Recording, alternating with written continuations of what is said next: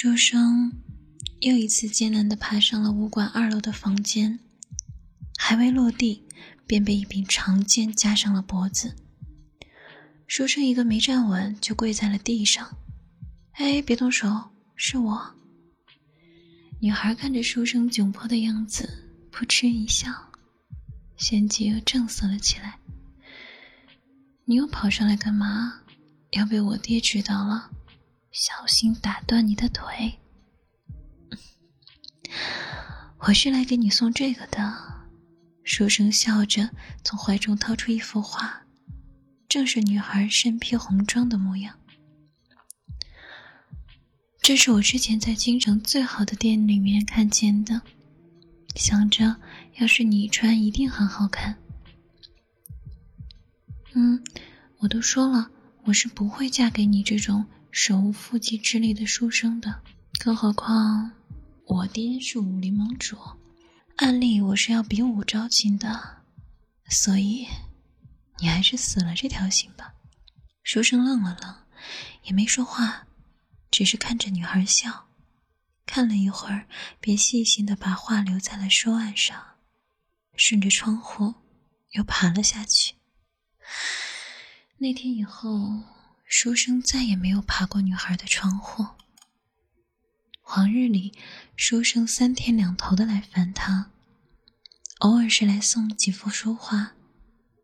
又或者是讲解些诗词趣事，女孩一个武家姑娘，自然是对这些毫无兴趣，所以书生也没有少挨白眼。那个时节，女孩总是让书生不要再来了，好几次还把他扔到了院子外的那棵大树上。只是这猛然的真不来了，女孩心里却又不知是什么滋味。女孩也曾托人打听。书生去哪儿了？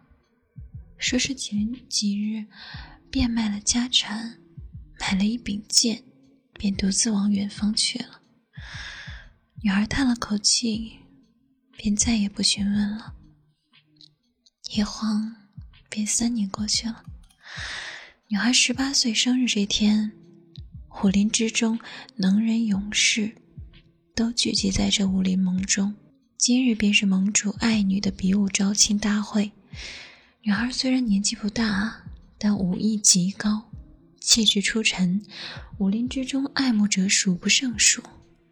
这次的比武招亲，自然也成了江湖上风头无二的大事。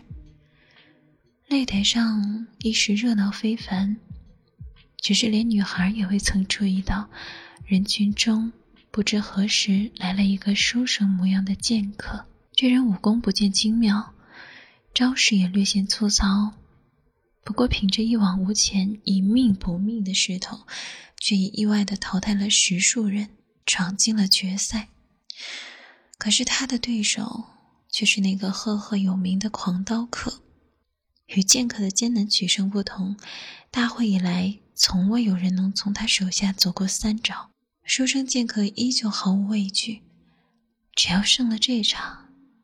就能娶她了。然而第四招时，剑客还是倒在了台上。他深深的看了一眼女孩，长叹了口气，终究还是无缘吗？高台之上，女孩一袭红妆，倏地飘然而下，红袖起舞，迷了众人的眼。只听“砰”的一声，那刀客。已经远远的飞了出去，剑客睁开眼睛，一时恍惚，仿佛当年化妆人站在了面前。女孩冲着剑客微微一笑，伸出手来：“ 我不喜欢使刀的，所以你赢了。”